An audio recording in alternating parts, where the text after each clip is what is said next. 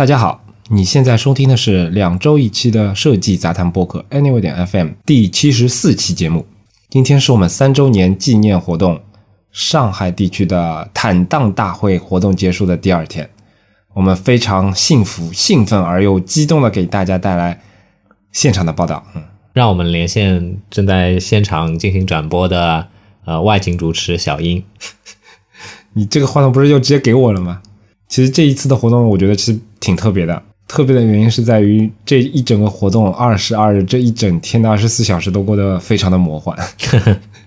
请你点评一下这个“魔魔幻”两个字到底是它的具体的含义是什么？呃，秉承着我一向非常啰嗦的这个风格，对吧？我完整的给大家继续一下我台的这三周年线下活动的一个过程吧。当天呃凌晨一点半吧，大概我跟丽阳对完了 PPT，准备各回各家。然后在离家还有大概一公里多的地方，我的车爆胎了，准确说是漏气了吧？可能被路上的钢板给碰了一下之后，整个车就那个塌在那边了。半夜两点半的时候，我准备撸起袖管给车换胎嘛。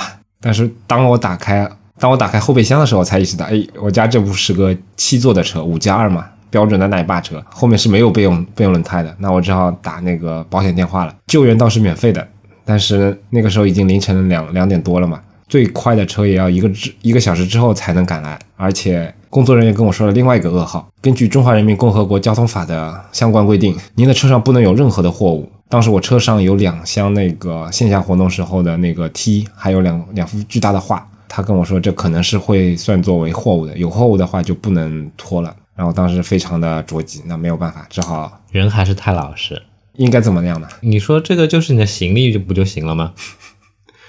呃，他不是对于说这个东西是什么定义啊，他只是觉得这里面如果是装了一些比较重的东西的话，会带来一些危险，所以就不让你上嘛。嗯，就上面包括人啊、物啊都不能放嘛。行吧。Anyway，当时我也没有办法，只好打了部的，然后一个人把这些东西先扛回了家。好不容易扛回家之后，终于在四点多的时候等来了那个拖车。五点不到的时候，终于拖到了那个维修店，然后自己大概呃五点半终于睡觉了吧。二十二日早上七点的时候我又醒了啊，因为要赶去照看那个小朋友。刚介绍小朋友五分钟，小朋友吐了，把我身上那个衣服跟裤子全部都吐满了奶。所以呃，事实上当天下午的活动，我身上都是灌满着奶香的。但是呢，好事多磨，对不对？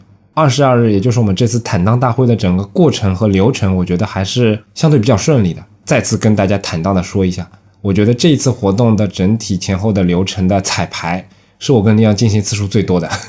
我们大概有过了，应该有三遍吧，差不多。哎，这个我倒跟你的看法是相反的啦。哎，你你的看法是怎么样？虽然我们整个流程是过了有三次，对吧？最后的一次其实是在现场，然后临开场一个小时不到的时候，嗯过的。嗯，但其实跟之前的之前有五次是吗？之前四次，这是第五次。啊、跟之前的四次线下活动的准备的这个状态比起来的话，其实这一次我感觉，至少是从我这边来说，嗯，更像是呃，临时抱佛脚嘛，就是完全就靠现场的这个即兴发挥嘛。啊、差不多是这个意思。因为呃，像之前几次的话，我会至少是在我准备的那部分的这个 keynote 上面，我都会打满了一些、啊、一些小抄，对吧？对对对，我会在把这些文案都有过一个规整之后，然后刻意的去熟悉这些。了解了解啊。但是这一次的话，其实没有给我这个时间去做这些事情。确实是这样，呃也难怪我跟你会有产生有这种不一样的偏差的那个认知嘛。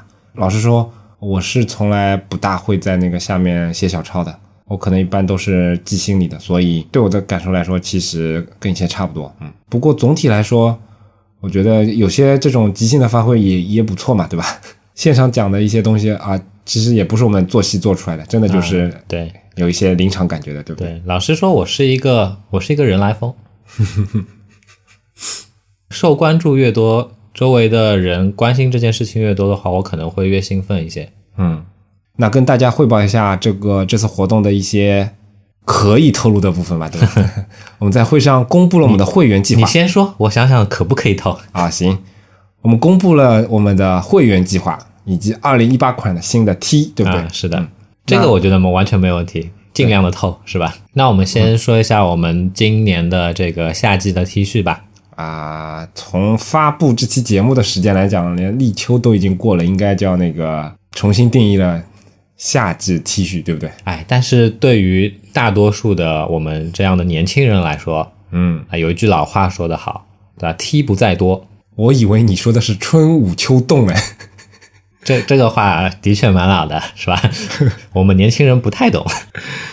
Anyway，反正这次二零一八款的 T 我们换了全新的那个售卖平台，在那个微信的微店里面直接可以购买。嗯，是的。有兴趣的朋友可以参见本期的那个链接。而而且我可以想见，切换到这个微店之后的话，应该可能大概呃大概也许也许不太会再发生，就是某朋友下单四十几天之后，我们才发现的这样的事情。而 另外一个我台的会员计划，昨天的活动里面我们跟大家做了一个简单的介绍，但因为这一部分的内容其实我们还没有完全的在线上准备好相应的系统，所以我们就先再卖个关子吧。是是，等线上都准备好了之后，一定会带给大家一些期待已久的福利吧。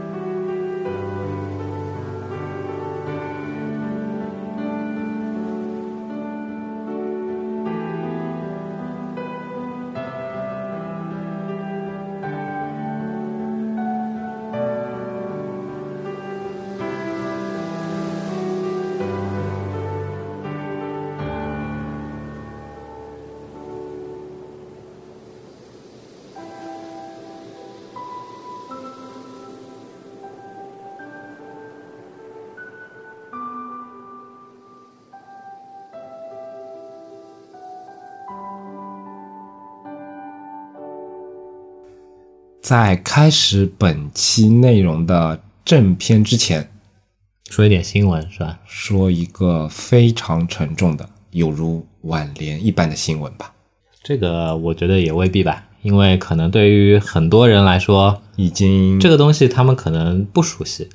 嗯也可以这么说吧。但作为一个其实还是至少我们俩之前以前还挺有感情的这样的一个产品，它的离去，我觉得还是值得我们花上几分钟来聊一聊的，嗯对不对？是的，这跟今天的主题没有任何的关系，但是我觉得啊我们 pass，、我们只是想呃个人名义的缅怀一下他。对对对对对，刚才姐姐已经提到嘛，Pass，嗯，呃，一个从这个 iOS 几来着，iPhone 四时代吧。对对，iPhone 四，，iPhone 四时代开始，然后也持续过一段时间，一定意义上的辉煌的这样的一个社交产品，嗯哼，在前不久，终于由官方宣布，要这个关闭服务，对对对，十一啊十月十八日正式关闭。是这件事情，我不知道杰杰是怎么想的。然后从我自己的角度来看的话，那不亚于像是当年 Google 宣布 Google Reader 这个产品被关闭的这样的一个感受。我觉得，我觉得比不上那个，哦，为什么？因为在我心目当中啊，就是 Google Reader 在关的时候，嗯。我身边大量的好友依然在使用它，嗯。但是 Pass，我前不久还上过，前不久是指它宣布关闭之前大概一两个月，嗯。我还上过，我发现我当年加过那些好友里面，可能只有一个人还在上面非常坚持的发内容，嗯。身边所有其他的人都没有在使用这款产品了，哦所以我觉得从这个角度来讲，可能还有点不太一样，就好像一个人是。呃，一个人是在四五十岁的时候去世的，一个人是在他的六七十岁的时候去世的。呃，我带给我的主要的感受其实是这种心态上面的，因为虽然我从来都不是 Pass 的核心用户，嗯，我对它的使用的这样的一个，在我的使用习惯里面，它其实是相对来说比较边缘的。嗯哼，即便在它比较火的那几年，我在相对来说跟现在比起来比较频繁使用它的时候，其实它对我来说也只是我的一个社交类的应用，或者说这种图片类的这样的一个应用，在使用过程当中的一个补充而已。但是正是因为它的产品的一些特征的本身，让我对它非常有感情。嗯哼，从一个视觉设计师的角度，或者说从一个对于这些数码类的产品非常热衷的这样的一个人的角度出发的话，我对 Pass 的这个感情其实还是比较深厚的。嗯所以从这个角度出发的话，我觉得就像当年 Google Reader 死掉，虽然 Google Reader 死之前我也一直在使用它，这一点可能跟你说的，跟你刚才提到那点比较起来的话，的确是不一样。但是精神层面的话，我觉得感受是差不多的。差不多嗯对，就像是一个好朋友永远要离开你了。其实我对他的感情可能还，我我个人觉得会比你更深一点，嗯或者更复杂一点。嗯，我知道你其实是要比我早很多时间开始用 Pass 的，嗯我是在它改版了之后才用的。呃，其实当时最复杂的是它二点零发布的那个时候，嗯就是产品经理观光团这个名词诞生的时候。嗯我描述一下当时那个场景吧。其实，在它一点 X 的末期的那个年代，嗯其实也有一些非常非常有亮点的那些功能。嗯那个时候已经有过一些不错的反响了，在不论是从产品设计上也好，还是从那个视觉设计上来讲，交互设计上来讲，都还是不错的。但那个时候还没有引起非常巨大的骚动，应该说，嗯所以那个时候对我来说还是一个很快乐的使用这样的一个产品的一个阶段。嗯所有人都是为了社交来使用，我加的人都是会正常的努力去更新产品这样的一个节奏。嗯、那那种感觉像什么？就是他是我常年的一个好伙伴，对吧？嗯然后突然之间，当他进入二点零的时候，就会发现哇，用进来非常多的一批人，然后用不用也也另说，因为他毕竟是一个加好友是有限制的这样的一个人，并并不会无限制的有很多人闯入你的时间中。但是很长时间他其实只能加五十个人嘛。对，后来加到一百五十了嘛，我记得。然后，但是你会发现有很多人在公开讨论它，而且以各种各样的一些角度给，产品设计的角度，给你的感觉会不会像是多年的青梅竹马，突然之间被周围的人发现原来是个美女？对对对对对，就是这种感觉，就好像我的青梅竹马本来是一个一介书生，然后戴着个眼镜，虽然看起来平淡无奇，但是我跟他处了十几年，我跟他是有深厚的感情，我了解他喜欢什么，嗯。我了解他的个性习惯，然后我也深深的爱着他，嗯。然后突然之间因为一些原因，他开始改变了自己，嗯。一下子从一个戴着眼镜文弱的那种感觉，嗯。变身成一个职场女性，引起了非常多人的关注，然后我就觉得那个女孩再也不属于我了，就有一种这样的感觉吧。嗯。但是哪怕在二点零的时代，我其实还是非常不能说非常吧，至少是比较重度的在使用的。我我非常明白你这种感受啊。嗯稍微谈的再细一点，嗯刚才有提到的，它保留了很长时间的这个五十人限制的嗯这个好友人数上限嘛。呃，即便到了一百五十个人上限，可能很多人会对这个功能会有疑惑，嗯，为什么只能加这么点好友呢？但是在那个时候，在我使用的时候，我是切身感受到它对我的好处的。比比如说呢？这就是一个非常好的借口去拒绝一些其实我不想加的人。我告诉他我的好友已经上线了，嗯哼，但是你现在在微信里面，你能够做这样的事吗？确实，对吧？或许有些人会觉得，啊，我利用这种行为很虚伪。嗯既然你不想加，那你就明确告诉他不想加好了。但是啊，孩子，对吧？这是社会，社会有时候就是要让我们变成这种呃虚头巴脑的圆滑的人。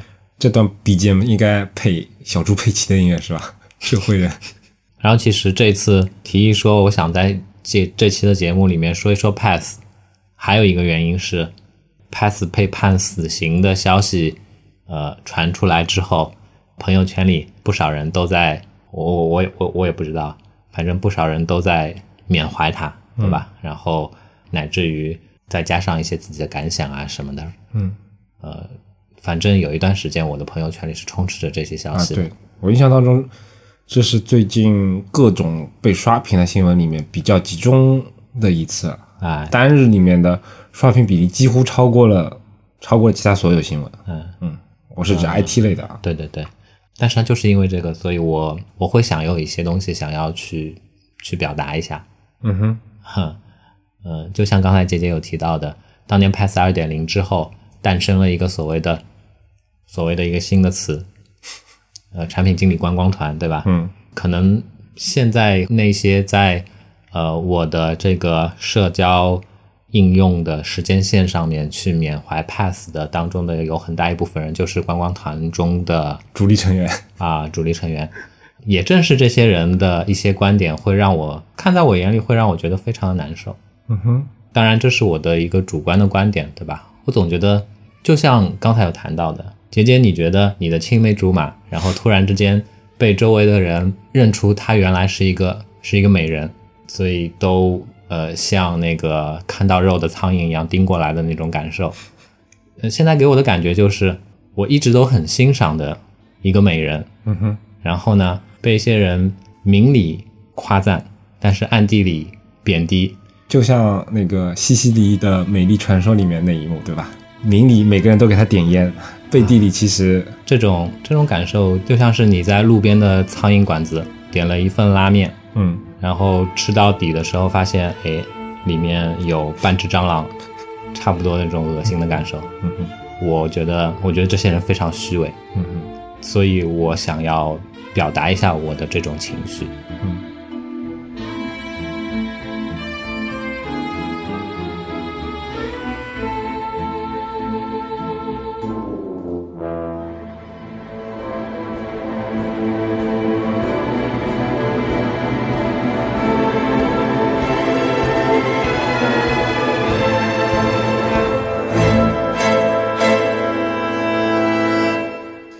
今天节目说了这么长时间偏题的话啊，终于可以进入到我们的那个主题了。啊，主题是啥来着？主题是想聊一聊各种值得让人吐槽的名字啊。最近大家知道有一个非常牛逼的台风嗯，山竹，哦，对吧？？我经常听的那个播客原来是这样一档科普类的节目，对吧？嗯，它其实最近插播了一个，那期我也听了，你也听了是吧？对，他其实他那期讲的不是山竹，他台的这个日本的那一次是吧，对对对对嗯对，他介绍了一下台风，台风形成的原因啊，台风的一些分类啊，然后台风的一些特性啊，其中也包括台风的命名。嗯这边也可以跟大家简单说一下，所谓台风其实都是在太平洋西岸这一块产生的非常强烈的，比强热带风暴还要厉害的强热带风暴，风速要达到多少多少级以上。然后，呃，每一个台风它的命名从二零零一年还是二零零零年开始，都统一是由亚洲什么什么气象局啊什么组织来规定的，它是由它的十四个成员国。每个国家提交十个名字，组成总共一百四十个名字的那个名字库。然后每一年的所有的台风都会以这个名字库里的一个名字来命名，然后所有的台风都都在这个库里面轮播，直到这个台风造成了比较大的影响，对对某国的人民产生非常不好的心理阴影的时候，他就会把这个名字给剔除。对，感觉就是感觉就是那种打黑拳的打太厉害了之后就退役，对吧？对对对，然后由该国再提供一个新的名字放入这个名字库里面。这一次今年的这两个台风应该都会都会被除名吧？可能对，嗯，这个话题其实让让我们联想到了在 IT 行业呀、互联网行业呀，然后包括设计行业都有一些比较有意思或者吐槽的这种产品的命名，对吧？嗯嗯，我可以举个点例子吗？哎，比如说我们以前吐槽过那个 Adobe 的那个产品嘛，对吧？Adobe 的那个全家桶，我们最早知道它一开始是叫 Photoshop 几点几啊，对吧？那个时候我们其实至少在那个年代，其实大家对版本的概念是挺强的，嗯一些特定功能是在哪个版本里面可以出现啊，然后哪个版本对哪个版本兼容性是怎么样啊？就那我现在可能已经背不出来了，但当时说到哪个版本，哎，就马上就能联系到它的一些新功能，然后它的它的那个图标，后来变成一开始是叫 CS 嘛，对吧？嗯啊，Creative Suite，然后从 CS 一、二、三、四、五、六开始，其实我对于这个时候的版本已经没有那么强烈的那个感觉了，因为那个时候图标也已经统一了嘛，我记得对吧？嗯，没有那种就是比较图形化的这样的一个对对对。再到它的那个云战略铺开之后，全部命名都叫做那个 Adobe Creative Cloud，就是缩写就 CC 嘛。嗯，它甚至连版本号都没有了，嗯只有在你更新的时候，你才会看到它非常细节的那个什么 CC 二零一八、CC 二零一七啊这种的。这其实就削弱的力度就更深了嘛。所以这个时候，我对于它的名字就已经没有特别强化的这种概念了。嗯嗯，从我自己的角度来说，我是蛮喜欢产品去弱化它的版本号的，嗯嗯因为对我来说的话，如果是一个我长时间使用的这样一个产品，它的版本号我并不是那么的看重。嗯它叫 Photoshop，或者它叫 Illustrator 就够了。再说一个反例，对吧？到现在，比如说 Chrome，Chrome 的版本号已经是多少来着了？六十几了吧？六十八，我也忘了，对吧？然后 Sketch，Sketch 版本号也五十几了吧？五十二。我觉得这些大两位数的这个版本号对我来说一点意义都没有。对，它又不像车，打个比方说后面宝马三二五，嗯哼，那它三二五三个数字所组成的这样的一个，你叫版本吧，嗯哼，它其实是有实际意义的，对不对，嗯啊，三系的，然后两点五的排量的这样的一个车，嗯哼，在软件这边的话，五十二什么意思呢？所以其实像 Chrome 这种东西，它的版本号会比 Adobe 更弱嘛，非常深的点到那个关于页面里面才能知道这种东西，而且对他来说，他的这个弱化是从体系上的一种弱化。嗯，包括每次更新你都不知道更新，对吧？它都是非常静默的这种更新。是的，这其实就是从 Chrome 开始的嘛，对吧？是的，我记得从它的一版还是第一版、第二版还是第几版的，其实前面几版还是比较重视这个版本号的。到后来开始弱化之后，当时是可能是为了追上那个 Firefox 嘛，对吧？嗯，但后来就发现，哎，其实这是一个很好的方法。然后我想再说一个，我觉得另外一种形式的版本号是我比较喜欢的。什么什么？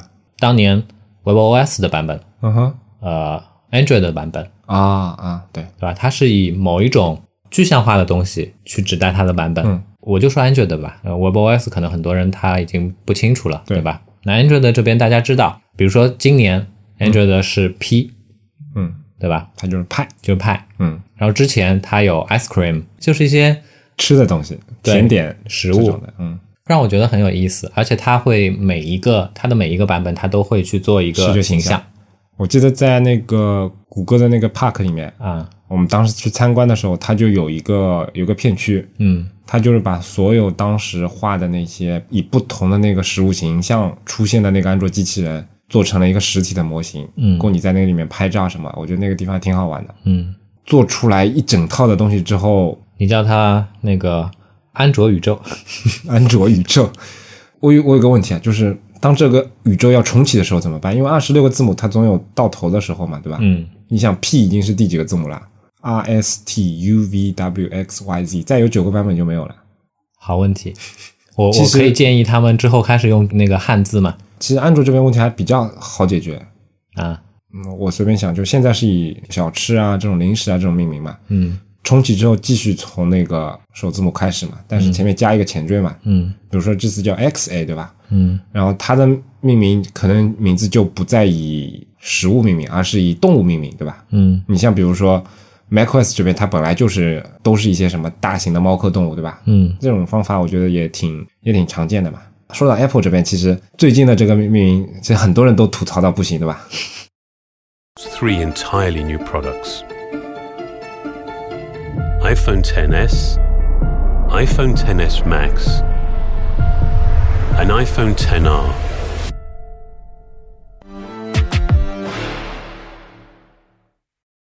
从念法上来说，啊，对西方人对中国人都不太友好。对，从书写上来说，非常容易混乱。更痛苦的一件事情是说，在网络世界把它给实现出来。嗯因为从官方的，它其实是这样，就是 iPhone 这个词是专有名词，跟以前的写法完全一样。Ten 它也跟以前一样，就是一个大写的，但它的 S 其实这次既不是一个小写的 S，也不是一个纯大写的 S。是一个特殊的字符。特殊字符是网上大家想办法去弄出来的嘛，但事实上它并不是说专用这个字法，而只是他希望用一个大写的 S 来表示，但是呢，他又觉得直接的把 X 跟大写的 S 连接起来又不太好看，他可能就把它处理成他们之前比较通用的那种加个框的那种形式嘛，对吧？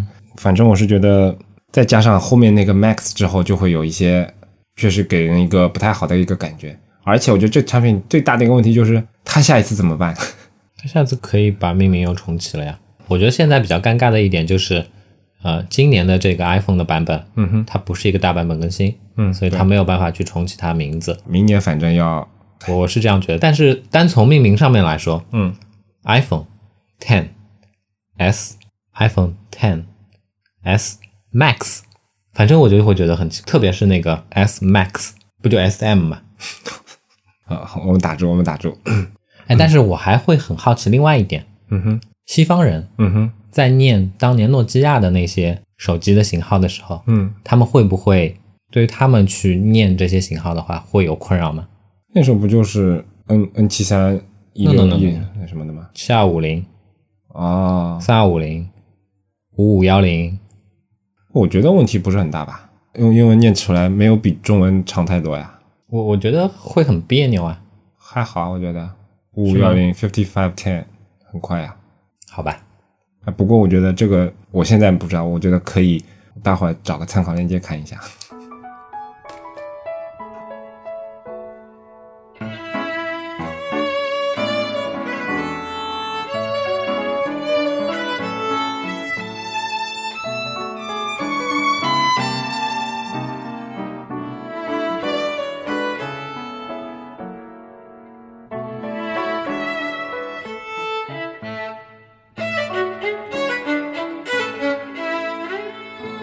那说到这里的话，我还想再稍微岔开一下，嗯哼，发散一下这个话题。嗯，嗯，你以前是一个记得住电话号码的人吗？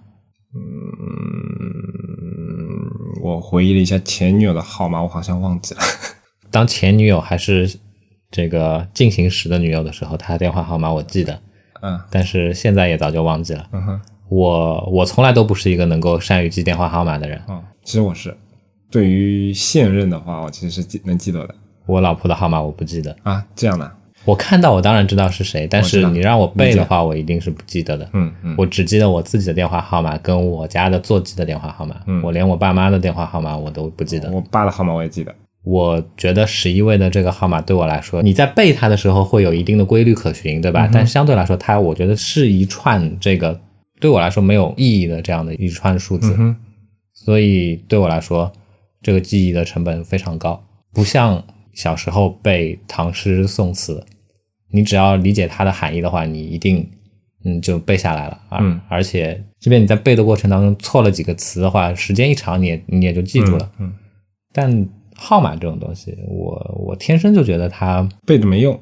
而且又、又又挺难背的。对，嗯所以说到这个的话，我在受到你的这个怂恿也好，或者说是感召也好，在用那个 One Password 之前，我有很长一段时间，我没感召你，你说你不习惯把这个密码托付给这个东西，我又没有劝你用，我就是当时问了你用不用而已啊。哎，对对对对对，好，我在用 One Password 之前，嗯，我有很长一段时间，我的所有密码都是一样的。对我，我在这边说出来也没有关系，反正我现在都已经改掉了。我所有的密码，我的互联网上所有的这些服务的密码，我的我的银行卡的密码，至少他们有一部分是完全一模一样的。理解，嗯，很多人都这样，很正常呀。但是在切换到文 password 之前，有一段时间，因为我知道这种行为是不安全的，嗯哼，所以我在强迫自己去尽我所能的去改变它。但是我是当时是怎么做的呢？因为我不善于记数字，所以我把我的密码就是变成一些词，变成一些词，或者说变成一句话。我我可以跟大家分享一一个我之前其中用过的一一个密码，嗯，叫 I hate Pepsi。嗯啊，说到这个，让我想到一篇文章。就是我有个朋友，他其实是一个厄厄瓜多尔人，嗯。然后他是一个视觉设计师，在 DeviantArt 时代我就跟他认识了。嗯。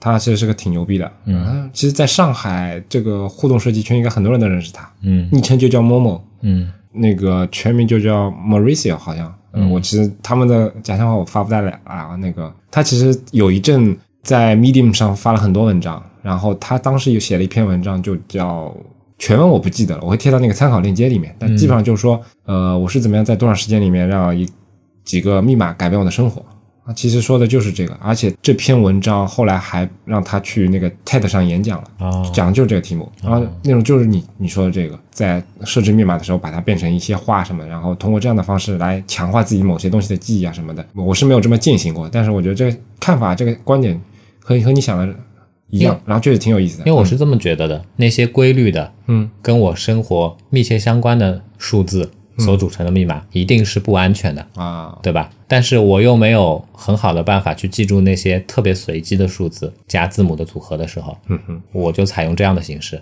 因为从我自己的主观，有一些句子，有一些含义对我来说是非常有意义的，但是对于其他人，可能他根本就不知道我会用这样的句子，或者说我用这样的句子去做密码这回事。所以在我的臆想当中，我觉得这种行为的话，这样这种行为产生的密码可能也是相对安全的。但是现在、现在大家不用去不用去试了，I hate Pepsi 已经不再是我的，我已经全面切换用 One Password 了。Which means 你只要破解了 Leon 的 One Password 所存在的那个服务的那个密码，你就可以了解他所有的密码了。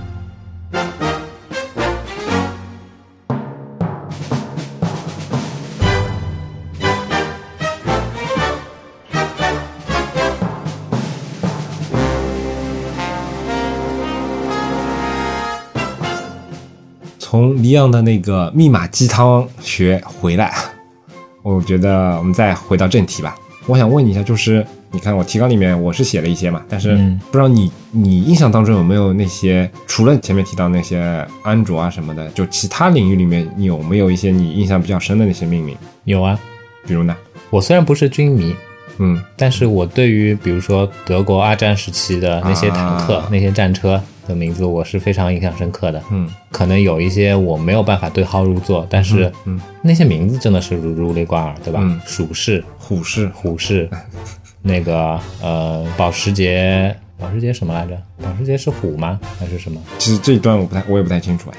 一般来说，在军事领域一般不叫保时捷，为什么我会知道这些呢？为什么呢？推荐大家去看一部我觉得非常有意思的日本动漫，哦，其实其实前几期有有提过怪不得你会有对这个有印象是吧？啊，哦，原来是这样。少女与战车》。嗯嗯嗯，正好说到这个，因为我确实是个军迷，但是可能我对于飞机更感兴趣一些，而且对于二战后这一段比较现代的东西冷战时期的是吗？对对，会更感兴趣一点。所以从小来说，我就一直有有这种记忆，就是说，哎，那些飞机的命名很有意思。嗯就它的命名虽然成不了一个体系，但还是有一些规律的。然后当时我也知道嘛，我就觉得挺好玩的。比如说美国人给自己的军舰的命名，一般除了一些特定的那些比较特别的，比如说企业号核动力航母，那个时候一个比较特别的那那艘船，叫它 Enterprise 嘛。然后其他很多的那个小型的、中型的，都是一些州名啊，然后那个、啊不是州名，是那个城市的名字。嗯然后它的核潜艇用的是州的名字，什么俄亥俄啊什么的。嗯然后到那个航母这种大规模建造的那个航母，比如说尼米茨级啊什么，都是一些海军上将的名字。嗯因为这个数量非常的多嘛，所以他都会去找一些体系去靠。然后在飞机上面的命名，他给自己的飞机都是命名的一些鸟类啊什么什么，比如说鹰啊、战隼啊，反正都是一些动物，至少是个动物，不能说鸟类啊。比如说我个人最最最最喜欢的那种异形飞机，或者说这其实是很多人都喜欢的飞机 F 十四，嗯它就是 Tomcat，它就是熊猫，反正也是一种动物。但是以美国主导的北约，他们会给那个苏联的战斗机去做一些绰号，起绰号。哦，这个我真的一点都不了解。你真的不了解是吧？啊哎其实我觉得这个可以值得讲一下。我觉得这其实是安卓这种命名方法的鼻祖，你知道吧？哦，它其实是这样的，就是苏联人对自己的装备是有他自己一套体系的。嗯比如说，苏联有最大的那两个战斗机的那个设计局，一个叫苏霍伊，嗯然后所有他们的出来的战斗机、攻击机都是以他们那个呃设计局的名字加一个编号。比如说米格二十一，比如说苏二十七，这些非常经典的战斗机都是以这样的形式去命名的。然后他们自己可能会有一些小的绰号，但是在苏联范围内，其实它的绰号并不是特别的流行。但是尤其是冷战嘛，很多东西当时都是非常不透明的。就比如说苏联人发明一种新的战斗机，但是他可能要到二十年之后才会公布它的一些细节。嗯很长一段时间里，美国人都是通过卫星图上的那个形象来辨别，哦，他们又出这种新的战斗机。他们当然是没有办法知道这些战斗机详细的名字的嘛。所以当时北约约定的一个方法就是说，他们会给所有出新的新的那种装备给起绰号。那起绰号的方式是怎么样的呢？比如说，如果他判定你这个是战斗机，嗯他就会以一个战斗机的英文 fighter 的首字母，比如说战斗机，他就以 F 为开头，嗯找一个词，嗯来去给它命名。嗯，哦，明白。然后是攻击机或者其他直升机什么，每一个都有它的一个特定的一个开头字母嘛。然公后鸡鸡，我小时候就觉得这个词很搞笑。我觉得它的中文版本更搞笑，中国人把公鸡鸡叫做强鸡鸡。啊、我觉得公鸡鸡老会让我想到另外一个词，母鸡鸡。继续说回来，就是你想，美国人给自己的战斗机都是什么鹰、隼这种，一听就非常高大上、非常正面的嘛。那、给苏联人的那个词，就感觉好像来来来，哪哪个研究员，你帮我打开那个词典，打开到 F 那一页，随机翻译页找一个词那种感觉。比如说呃，有一型那个飞机叫蛙族，嗯，Frogfoot，嗯，这他妈是什么鬼？你说是吧？很多词都是这样的，但是这一套体系其实我觉得还是挺有意思的，因为这些词实在是太随机了，嗯，所以两个跟两个之间其实没有什么冲突，你非常容易形成记忆。但是呢，从这个名字的开头字母，你还是能看清它是什么东西的。你们这些散发着这个酸臭味的军迷，提到这个的话，其实我也想起，嗯，就日本海军，嗯哼，甚至现在的这个这个海字，嗯他们的军舰是以这个风花雪月，啊，哎，是吗？有一些是的，有些是的啊，反正是以风花雪月这个嗯都是非常好听的名字。来来来命名的嘛，嗯，会让我觉得可能这么说政治不正确，嗯哼但是会让我产生一种就是就是旧的或者说是古古这个汉文化的这样的一个领域里面，然后延续至今的这种感受。嗯嗯，反而我们现在自己的这些都是没有的嘛，对吧？对对对，确实，你想日本那个时候二战时期开始那些传统名字，我觉得都挺好玩的，赤城、嗯武藏、嗯大和，嗯，就这种名字，虽然这些是像什么武藏大和这些可能是令之国的名字，对吧？嗯但是本身这些令之令之国的名字就会让人产生，因为大家都是使用汉语的，所以会这两个汉字所组成的这个词语会让人产生一种意境的感觉。对。但是你看我们现在确实就像你说的，辽宁号什么，相信可能可能哎，辽宁的朋友听到辽宁号会有一种特别的感受，但是作为一个上海人来说，辽宁号什么鬼？它叫上海号，它叫浦东号，它叫闸北号，其实对我来说也是一样的，是一样的，嗯，没有什么没有什么特别的感觉。然后刚才说的都是一些这个军事装备嘛，对吧？嗯结节队这部分的话题比较熟悉，我其实是一窍不通的。所以我们还是抽回来，抽回哎，来，所以我们还是再撇到另外一条路上去。什么？我突然想起，徕卡相机它都是以 M 加数字这样来命名的嘛。虽然当中最近的这个现代的徕卡的数码相机有一段时间它跑偏了，对吧？它叫那个词我不知道怎么念，就是 TYP，可能是德语里的一个词，我也不清楚。二四零，它以这样的某一个徕卡的这个数码相机的型号是以这样去命名的，但是现在又回来，现在现在最新的叫叫 M 十嘛。那我想说的是什么呢？当年奥林巴斯的相机的设计师米谷美久，嗯哼他当年设计出的这个奥林巴斯的第一款的这种相对来说比较专业的单反相机的便携的单反相机的时候，我相信可能也是因为米谷美久是一个徕卡的相机的拥趸，拥趸，嗯，所以他当年他们的第一款相机，它的命名就叫 M 一，嗯哼，然后当然就受到了徕卡的这个抗议了嘛，对吧？最后不得不更名，更名了之后，其实就是大家耳熟能详的 OM 一了，嗯哼，也就是奥林巴斯的 M 系统。哦，原来它是命名是这样来的，对。哦，再说个题外话，如果你现在手上有一台未更名的、更名前的 M 一的话，嗯，那这个东西，无论是从收藏价值来说，还是从这个经济价值来说，都是非常可观的。这让我想起爱奇艺了，嘿，为什么？哦，原先是一个比较啊，对吧？这个词的话，但现在一定会改名。但我觉得当时这个改名也挺奇怪的，至少应该那个反奇艺什么这种才行啊，我觉得。爱奇艺是吧？我觉得其实这应该是个误传吧，应该原因不是这样的吧？因为，啊，anyway，这个我们不讨论这个。在现在的话，可能就叫归顺。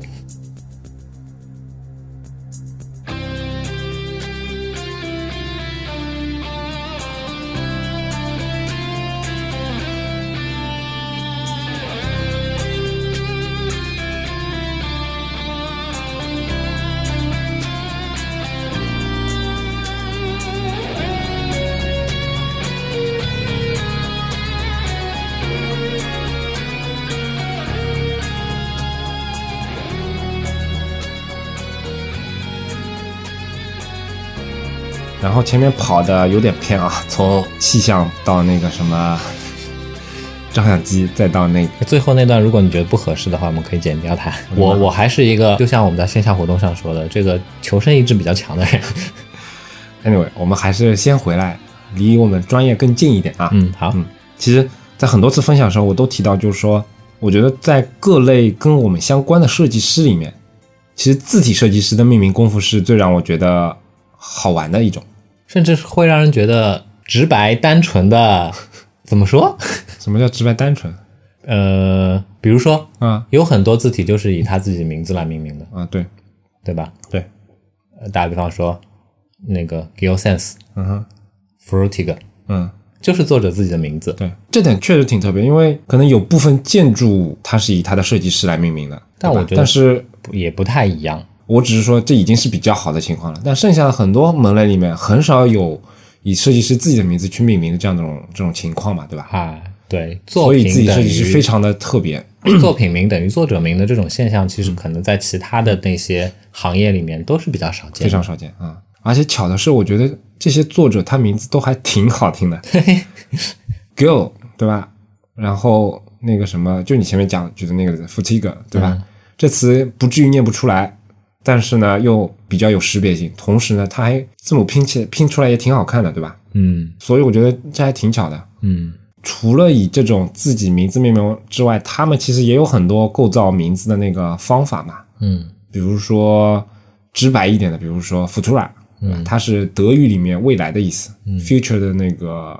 然后 Frutiger 老先生另外一款著名的作品，那个我不知道法语应该怎么念啊，这个 Avenue 还是什么？嗯反正英语里面我们一般可能会念作 Avenue，对吧？它其实是法语里面未来的意思，嗯因为它其实也是想要向那个 Futura 进行致敬嘛，对吧？那其实这些名字虽然感觉上好像也挺朗朗上口的，但其实哎，它还是有一些梗在里面的。嗯我觉得这是一些挺好玩的一些事情。当然，也有一些比较中二的。就举最近一个例子好了，大家知道有一款非常著名的，在几乎每台电脑上，包括 Windows 跟 Mac 都有装的一个字体 Times New Roman，啊它是 Word 默认的一个衬线字体嘛，对吧？嗯然后包括在我们的那个 Mac 里面，我印象当中它应该装过两款 Times 的类似的那种字体嘛。顺便说一下，Times New Roman 它其实是那个以前《泰晤士报》做的那套字体嘛，对吧？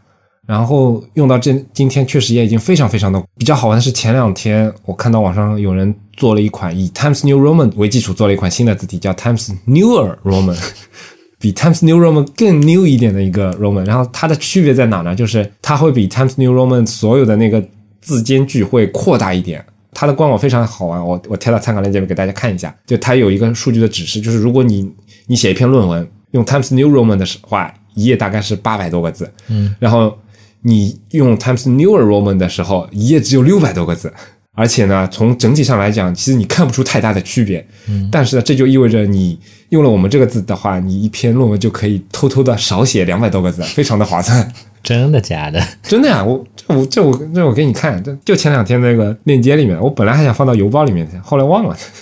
然后除此以外，我觉得还有一个比较有意思，就是说字体嘛，它很多时候它的技术发展其实是比较快的。最早可能是活字印刷时代，对吧？后来变成那个签字，然后激光照排，然后到今天完全数字化的印，而数字化之后，它进步可能就更快了。OpenType 有一些 feature 是以前没有的，比如说现在还有可变字体，对不对？嗯，甚至还现在还有 SVG 的彩色字体。这一当中的每一次科技的进步，其实意味着就意味着你有更大的可能性嘛，对吧？嗯，所以说各个字体它其实存在的版本也是非常非常非常复杂的。这一点我觉得是也跟其他的一些学科可能是有点不太一样的，因为字体有几个特点让它这种特性非常普遍嘛，因为它很多都是历久弥新，而且用时尚界的话来说就是 type design is a fashion，就是它会每隔多少年就会有一些轮回，就今年可能流行人文类的字体了，然后过两年又流行几何类的字体了，再过两年，呃，以前老式的那个 grotesque 那种感觉的字体又出来了，再过几年可能又变成衬线的字体又更流行了。每种类型的字体，你有可能这两年有起起落落，但总体来说，它总有要再次流行的时候的。所以，一款字体经常会得到不停的翻新嘛。很多字体它就有各种不同版本命名上的一些困扰，比如说非常著名的，对 UI 设计师来说，每个人几乎每个人都知道的，就是 iOS 最早初代时候用的那个字体，对吧？那个 New 是吧？呃，其实它是这样的，如果用英文的念法来说，翻译过来它就是 Helvetica New 嗯啊、或者 New Helvetica。嗯然后，因为 Helvetica 这个词是那个拉丁语里面瑞士这个词的一个变种，嗯所以在翻新 Helvetica 的时候，这个新的 Helvetica 它并没有叫 New Helvetica，而是用了应该是一个拉丁语吧，就是 Noi Helvetica，哦好像是这么念的吧？反正 N E U E 嘛，对吧？这个词其实并不是英文。然后再比如说最常见的 Pro，比如说我们用的我台用的曾经的曾经的品牌字体 Myriad Pro，对吧？它 Pro 其实就是指它针对了以前那个版本增加了很多的那个 OpenType 的一些 feature，或者说字符集扩大了，嗯，它就出了一个 Pro 的版本。但这个词你还可以了解，对吧？还有一些其他的词，我觉得都非常好玩，比如说那个 Avenue，它的那个翻新的版本就是是小林章嘛？是小林章帮他那个做的那个翻新版本，就叫 Next。哎，说到这个 Avenue，我其实我觉得这点很屌的，就是在 Mac 这么有限的字体默认字体选择里面，Avenue 其实一个人就占了两款。它的原版跟那个 Next 的版本其实都在 Mac 电脑上有预装，我觉得这其实是一个对 Frutiger 老先生非常非常大的一个肯定了。我觉得，毕竟它这两个版本的字体其实都带了非常多的不同的选择的磅重，所占的体积其实并不是非常的小嘛。我觉得这个挺不容易的，嗯。我记得以前 Mac 有那个 Lucida 的 Lucida Sense 的，Lucida Grand，有 Lucida Grand，还有 Lucida Sense 的哦但是现在怎么没有 Sense 了？以前我我不记得有 Sense 啊，我好像记得有。我只记得它有 handwriting，有那个黑体的 black letter 的版本。哎，对，其实你说的这 Lucida 也是嘛。再早一些的那个时候的 Mac 系统的默认字体，就是那个 Lucida 的那个 Grand 嘛。Grand 它其实是星巴克里面那个 Grand Tall Venti 里面的那个 Grand。嗯，对，对不起，我要崇洋媚外了，跟利昂刚刚是一样的。我就觉得中国感觉在这方面其实错，我不是崇洋媚外，我是喜欢我们我们汉文化啊啊华夏文化。啊，行行行，对不起，我错了，我搞反了。那反正我是从字体角度来讲，其实中文这边的名字，我觉得就因为我觉得是有历史原因的。为什么呢？因为你想这么说吧，你觉得矩阵体好听吗？挺好听啊，对呀、嗯，但是再之后开发的那些字体的话，那就是很多都是什么送一、送二、送三，嗯报一、报二什么的，嗯，这些就是非常这个词叫什么来着？大家都知道，这个时间跟时间契合的话，就是那个就是那个年代嘛，嗯，就是伟大的无产阶级掌权之后的年代嘛。很多东西它其实就是一种非常功利的这样的一个、一个形式了，嗯，不需要那些，或者觉得以前的那些的话就是一种，确实。所以我觉得是有很大的原因，是因为这这部分。但我我是觉得，哪怕直到现在，其实还是有一些怎么讲哦？那因为思维的惯性是非常强大的嘛对吧？而且我不得不说，嗯虽然现在年轻人越来越多，有自己想法的年轻人越来越多，嗯但是但是话语权掌控在谁手上？有道理啊。啊，其实有这个感觉，也是因为最近那个造字工坊，哦，他的那个公众号开始每天推一款他们旧的那个字体的介绍。造字工坊字体我我我不评价，我不说，我就觉得他的那名字给我的感觉就是，反正就是雅、倩、宋、朗这几个字给我感觉有点随机组合的那种意思，我觉得可能也是营销需要，因为有可能。因为对于很多人来说，方正家的字体很多都是这样那种感觉的，对吧？不过我觉得兰亭黑这个名字不错，因为有兰亭嘛，嗯嗯嗯，对吧？会让你想到呃，我们非常浪漫的一段时期，魏晋时期，是吧？对会让你想到王羲之，对，就王跟献之它跟他除了有年代感之外，同时跟他本来的一些含义还是有一些相关的。对啊，嗯，我觉得这就是一种词语，然后带给你的一种想象力上面的一种嗯非常有意思的东西。它就像我刚才提到的，跟单纯的版本号比起来的话，那 Android 的那边的那种命名形式的话，就会让人觉得很有亲切感。就像我前面想吐槽，就是你很难想象兰亭黑跟正黑是一个公司取出来的名字。嗯，你知道你知道正黑为什么叫正黑吗？不知道，因为正黑这个词是从方正集团的那个 logo 里面的那个字形为基础做出来的，所以它叫正黑好吧，我一直以为正黑是对应的雅黑，啊。因为微软雅黑那个时代，比如说简体中文这边，它用的就是雅黑，嗯繁体中文那边用的就是正黑。啊，然后啊，一方面是跟雅黑做对应，另外一方面是简体跟正体字好吧，做对应。其实正黑也是一款非常有争议的字。我司有一度那个所有的那个那个海报都是以那个那个字为基础的。是吧？嗯，哦，老实说，这款字中文字形，我觉得也没有太多可吐槽的地方，但是它的数字实在是我我是看不大下去的。就它是严格按照他的那套中文的那个逻辑去做下来的，但是这个做的质量又非常的、非常的让我让我觉得有点不爽，然后整体的感觉，反正我我是不太能接受了，是吧？嗯。那方正的字体很很多都有这种问题，说到这些字体的话，我想稍微岔开一点，嗯。当年繁体中文嗯。Windows 时代的话，繁体中文啊黑体字那就是正黑，对吧？然后宋体字的话，那边是有一个字体叫做星系明体，然后星系明体也是被很多人诟病的嘛，觉得它在这个屏幕显示的时候有这样那样的各种问题。嗯，但是我很幸运，嗯。或者说至少是我自己的一种发现，嗯。我当年在用这个第三代的 Kindle 的时候，嗯哼。第三代 Kindle 那个时候它的 e ink 屏幕的分辨率其实还是非常低的，八百乘六百，嗯。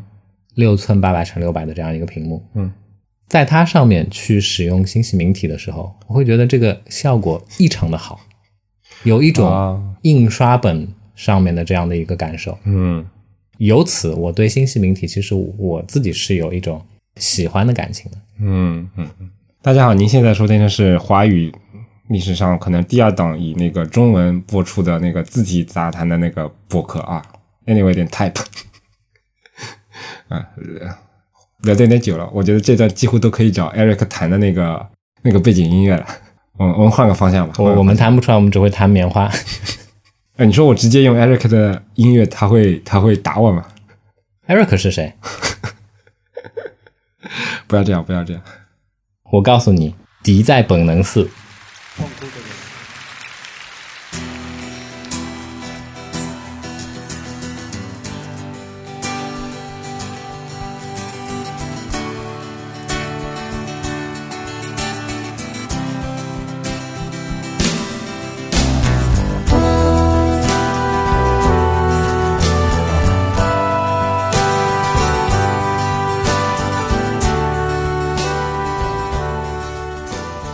最后，其实我还想提一下另外一套我个人也非常喜欢的命名体系嗯，同样也是我非常喜欢的。啊。对，虽然虽然宜家现在买宜家用的那个瓦达纳的字体，我是有一些那个有一些不爽的。每次去逛宜家，就看到大到几乎有半个人那么大的字都是用瓦达纳来打出来，我觉得是有点恐怖的有时候。但是，但是我觉得它的那套产品的命名体系其实非常的有意思的。就它既有一些可识别性，同时又有一些异域风情。最后，呃虽然它念不出来啊，但是有些词是我很难直接去念出来。但是总体来说，它还是非常好的满足了一个名字，尤其是对于这样一个快消型的这种家具类产品的一个命名，因为产品的品类实在是非常的多嘛，对吧？对，如果你按照什么数字啊、字母啊这种下去，基本上是早就嗝屁了那种状态，对吧？但是它既弘扬了那个北欧文化，对吧？又能够传递非常好的传递一些独特的那种气质在里面，我觉得其实是一个很好的一个例子。我我其实刚才搜了一下，嗯我觉得哎，真的跟我们之前刚才有讲到的殊途同归。嗯，对，是的，呃，我看到的这个文章里面说，宜家现在它的这个旗下的这些不同类型的家居的产品，它在用的这些命名，其实是源于创始人，因为他的创始人是患有这个阅读障碍症的。哦，他当时发现，就是使用这些有意义的名词，是能够帮助他去记忆起原来是这样。对，然后乃至视觉化他旗下的这些产品的。嗯，直到今天，因为它有很多，实在是有很多爆款的产品嘛。嗯然后这些产品，老实说，我不是一个宜家的爱好者，我买的宜家产品比较少。但是在我身边的人，我感觉每个人或多或少都会对它的某一款产品的名字，还是它的发音啊什么，还是有一些印象的。因为我穷，所以我很喜欢用宜家。嗯，宜家的东西不便宜啊，相对来说，对于家具这样一个品类的产品来说，好吧？我我觉得就是一分价钱一分货。嗯嗯他卖一千块的东西，我觉得是值一千块的。嗯他卖五十块的东西，也一定有他五十块的道理。所以这是我觉得宜家做的非常到位的地方，嗯对吧？你可以喷说宜家有很多家具是花生壳压出来的，那又怎么样呢？嗯哼，对吧？它花生壳压的东西，它卖的也不贵，然后它能保证你体体面面的使用两三年，两三年之后你再去换掉不就行了吗？在宜家，对吧？它的书架叫 Billy，Billy 是什么呢？是一个非常常见的男孩的名字。嗯哼，啊啊，对我之前也看过，他有一些地名啊，有一些是人名啊，有一些花卉的名字什么的，对对对吧？，它的地毯基本上是用丹麦跟瑞典的城市来命名的。啊，我们刚才提到的它的这个客厅的家具，嗯哼，luck，它的含义是漆，清漆的意思。哦，所以这么说起来的话，其实我觉得啊，这种就是形象化的这个版本号，或者形象化的产品名、产品别名的这种命名的方式，其实跟图标设计很像，你终于绕回来了，是吧？就是用大家相对来说比较熟悉的一些物体啊、形象啊、含义啊，去帮助你更容易的去记忆一些可能来可能相对来说比较抽象的内容。嗯哼，所以，怪不得我会产生这么强的这种亲切感，对吧？